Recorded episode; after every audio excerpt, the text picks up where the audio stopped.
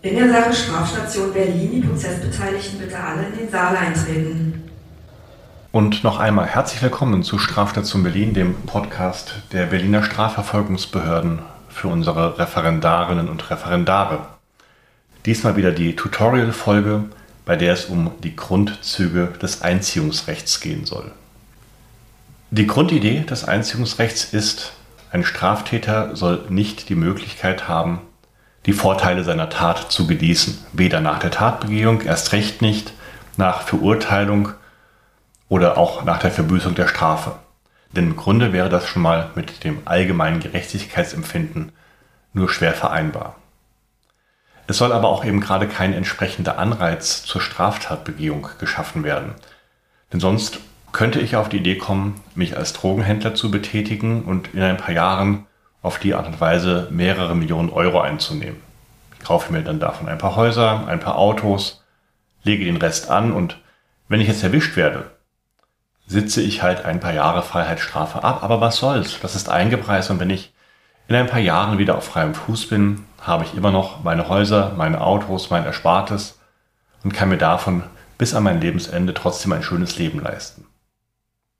Damit das nicht passiert, und bestenfalls eben auch kein Straftäter so kalkuliert, ist das Ziel der Strafverfolgungsbehörden nicht nur die Bestrafung, sondern wir wollen und sollen dem Verurteilten auch das wegnehmen, was er aus der Tat erlangt hat. Wir wollen also seine Häuser, seine Autos, sein Erspartes. Was der Staat dann damit macht, hängt davon ab, wer durch den Straftäter geschädigt wurde. Handelt es sich um einen Drogenhändler, dann beruht das Erlangte auf illegalen Geschäften. Es gibt keinen unmittelbar Verletzten und die eingezogenen Vermögenswerte gehen damit an den Staat.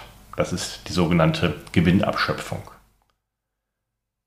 Wenn es sich aber bei unserem Straftäter beispielsweise um einen Serienbetrüger oder wie hier im Fall um einen Seriengeldwäscher handelt, dann gibt es natürlich auch unmittelbar Geschädigte eben die Betrogenen, die von dem Verurteilten um ihr Geld gebracht worden sind. Auch hier erfolgt dann eine Einziehungsentscheidung, aber aus dem so vom Staat erlangten Geld werden dann, soweit möglich, die eigentlich Geschädigten der Straftat wieder entschädigt. Das ist die sogenannte Rückgewinnungshilfe. Daneben sollen natürlich auch Tatwerkzeuge nicht mehr an einen Verurteilten herausgegeben werden. Das einfache Beispiel, wenn jemand eine andere Person erschießt, wäre es absurd, wenn er zwar wegen Totschlags oder Mordes verurteilt werden würde, aber nach rechtskräftigem Abschluss des Verfahrens die damals beschlagnahmte und benutzte Pistole einfach wieder ausgehändigt bekommt, weil diese ja nicht mehr als Beweismittel benötigt wird.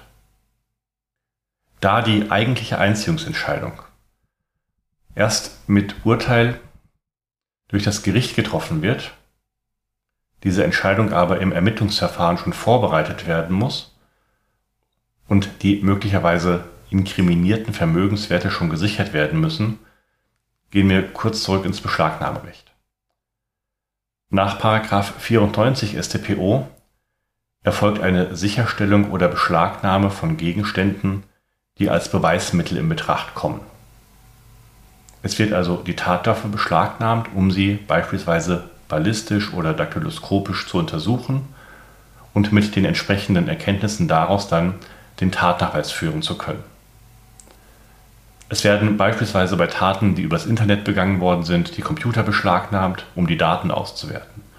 In Verfahren wegen Geldfälschung könnten Druckmaschinen beschlagnahmt werden, um nachzuvollziehen, wie die Geldfälschungen erfolgt sind. Und in Verfahren wegen illegaler Kraftfahrzeugrennen könnten die Autos, mittels derer die Geschwindigkeitsübertretungen erfolgt sind, beschlagnahmt werden, um die Fahrzeugdaten auszuwerten. In all diesen Konstellationen müssten aber dann, wenn die entsprechenden Auswertungen und Untersuchungen erfolgt sind, die Gegenstände wieder herausgegeben werden. Spätestens mit rechtskräftigem Verfahrensabschluss, denn der Beweiszweck ist ja jetzt erfüllt. Deshalb tritt die Einziehung als zweiter Sicherstellungszweck in den geeigneten Fällen neben dem Beweiszweck.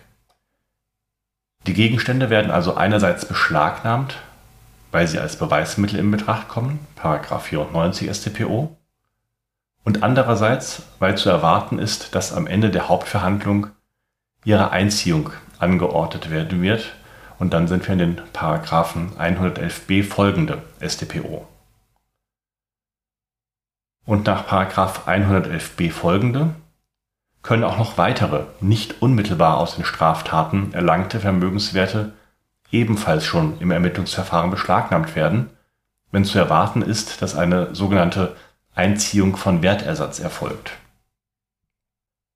Vereinfacht gesagt, wenn ein Drogenhändler 20.000 Euro durch den Verkauf von Betäubungsmitteln eingenommen hat und diese bei ihm zu Hause aufgefunden werden, mit einem Schleifchen drumherum und einem Zettel Mein Drogenverkaufserlös vom 16. Juni 2023, dürfte dieses Geld unmittelbar aus der Straftat stammen, also eine Einziehung später auch unmittelbar gemäß 73 StGB erfolgen. Wenn er das Bargeld inzwischen auf sein Konto eingezahlt hat, ist das unmittelbar erlangte Bargeld nicht mehr da, sondern nur noch als Buchgeld vorhanden. Also würde man sich einen Vermögensarrest besorgen und das Konto damit einfrieren, auch unter Zuhilfenahme eines Pfändungs- und Überweisungsbeschlusses und dann kann später die Einziehung dieses Buchgeldes als Einziehung von Wertersatz gemäß 73c StGB erfolgen.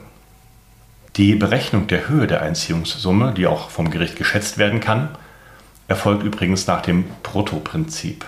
Ein Beschuldigter kann also nicht gegenrechnen und sagen, gut, ich habe durch den Verkauf von Drogen 3 Millionen Euro eingenommen, aber ich habe ja auch 2 Millionen für den Einkauf der Drogen ausgeben müssen. Mein Gewinn beträgt also nur eine Million und deshalb darf auch nur in dieser Höhe die Einziehung angeordnet werden.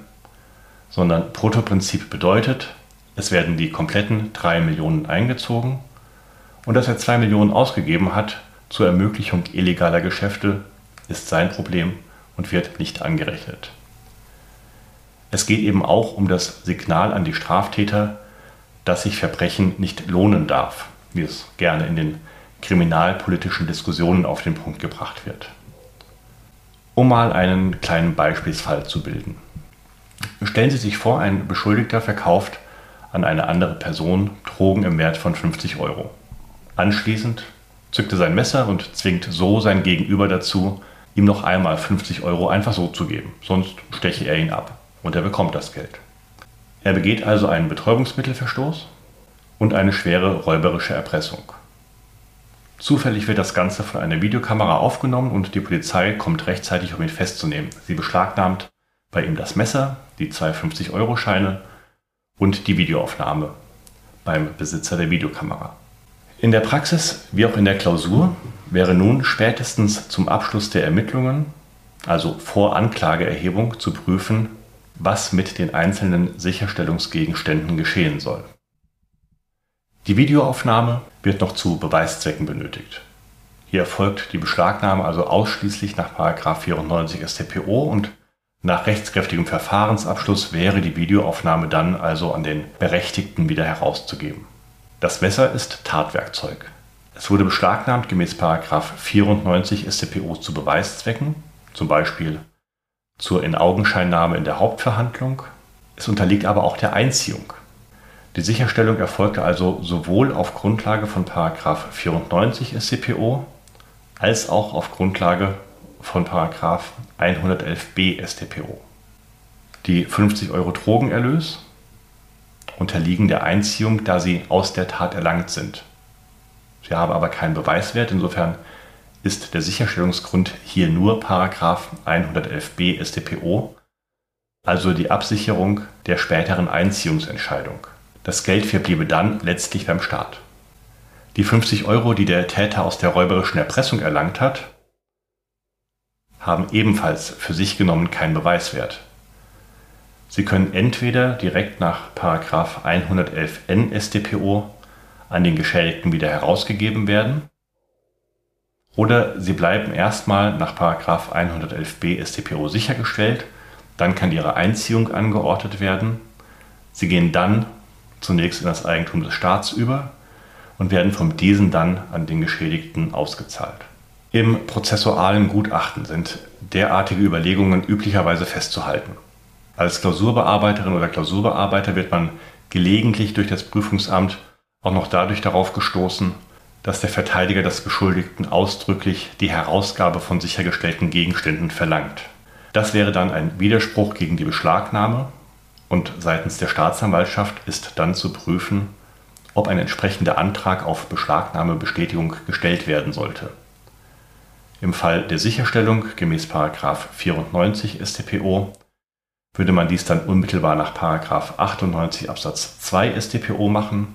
Im Fall der Sicherstellung nach 111b StPO, nach 98 Absatz 2 StPO analog. Und dann wären auch noch die Anknüpfungstatsachen für die Einziehungsentscheidung in die Anklage mit aufzunehmen.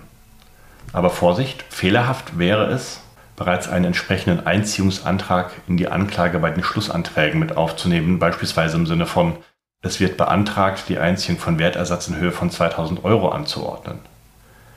Denn es handelt sich um eine Rechtsfolge, die, wie auch die Strafe, erst am Ende der Hauptverhandlung beantragt wird. Und Sie würden ja hoffentlich auch nicht in die Schlussanträge der Anklage schriftgleich reinschreiben, es wird beantragt, den Angeschuldigten zu einer Freiheitsstrafe von zwei Jahren ohne Bewährung zu verurteilen. Trotzdem sollten aber die Anknüpfungstatsachen und die entsprechenden Vorschriften schon in der Anklageschrift benannt werden. Entweder im konkreten Anklagesatz oder nach der Paragraphenkette hält man also noch kurz fest, in Höhe von 2000 Euro ist die Einziehung anzuordnen. Und in die Paragraphenkette kommen dann noch beispielsweise Paragraph 73 StGB, gegebenenfalls zusammen mit Paragraph 73c bei der Einziehung von Wertersatz oder 74, wenn es sich um die Einziehung von Tatwerkzeug handeln sollte. Soweit erstmal zu den Grundlagen des Einziehungsrechts. Wir werden bestimmt im Laufe dieses Podcasts auch später nochmal darauf zurückkommen, zum Beispiel wenn es darum geht, wie unsere äh, Vermögensabschöpfungsabteilung arbeitet und wie sie Immobilien beschlagnahmt und so weiter. Für heute soll es das erstmal gewesen sein. Ich danke für die Aufmerksamkeit, weise wie immer darauf hin, dass es die Möglichkeit gibt, uns über unsere Website strafstation.berlin Anregungen, Kritik, Themenwünsche und so weiter zukommen zu lassen. Natürlich freuen wir uns auch über positive Bewertungen in den jeweiligen Podcast-Portalen, damit wir leichter gefunden werden. Und ansonsten hören wir uns in zwei Wochen wieder. Dann zum Thema Taskforce Graffiti bei der Amtsanwaltschaft und im Tutorial mit der Frage, wie mit Strafanträgen in der Klausur umzugehen ist. Bis dahin, vielen Dank für die Aufmerksamkeit. Die Prozessbeteiligten bitte.